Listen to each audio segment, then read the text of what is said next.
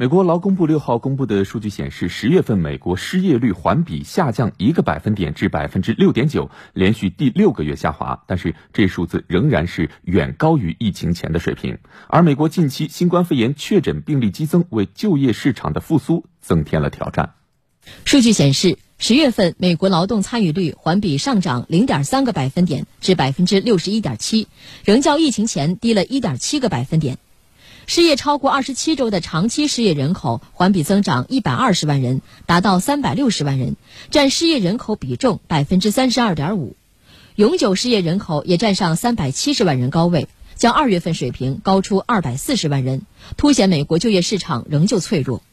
同时，非洲裔美国人、拉丁裔美国人和白人失业率分别为百分之十点八、百分之八点八和百分之六，显示美国就业市场复苏并不均衡。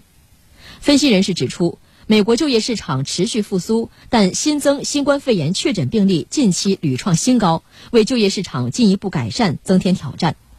与此同时，美国国会迟迟难就新一轮财政刺激计划达成一致，限制了流向受疫情影响的失业者和企业的资金，不利于就业市场持续回暖。美联储主席鲍威尔五号在货币政策会议结束后的新闻发布会上表示。美国就业市场复苏充其量仅完成了一半，而疫情存在进一步蔓延的风险，给经济持续复苏带来压力。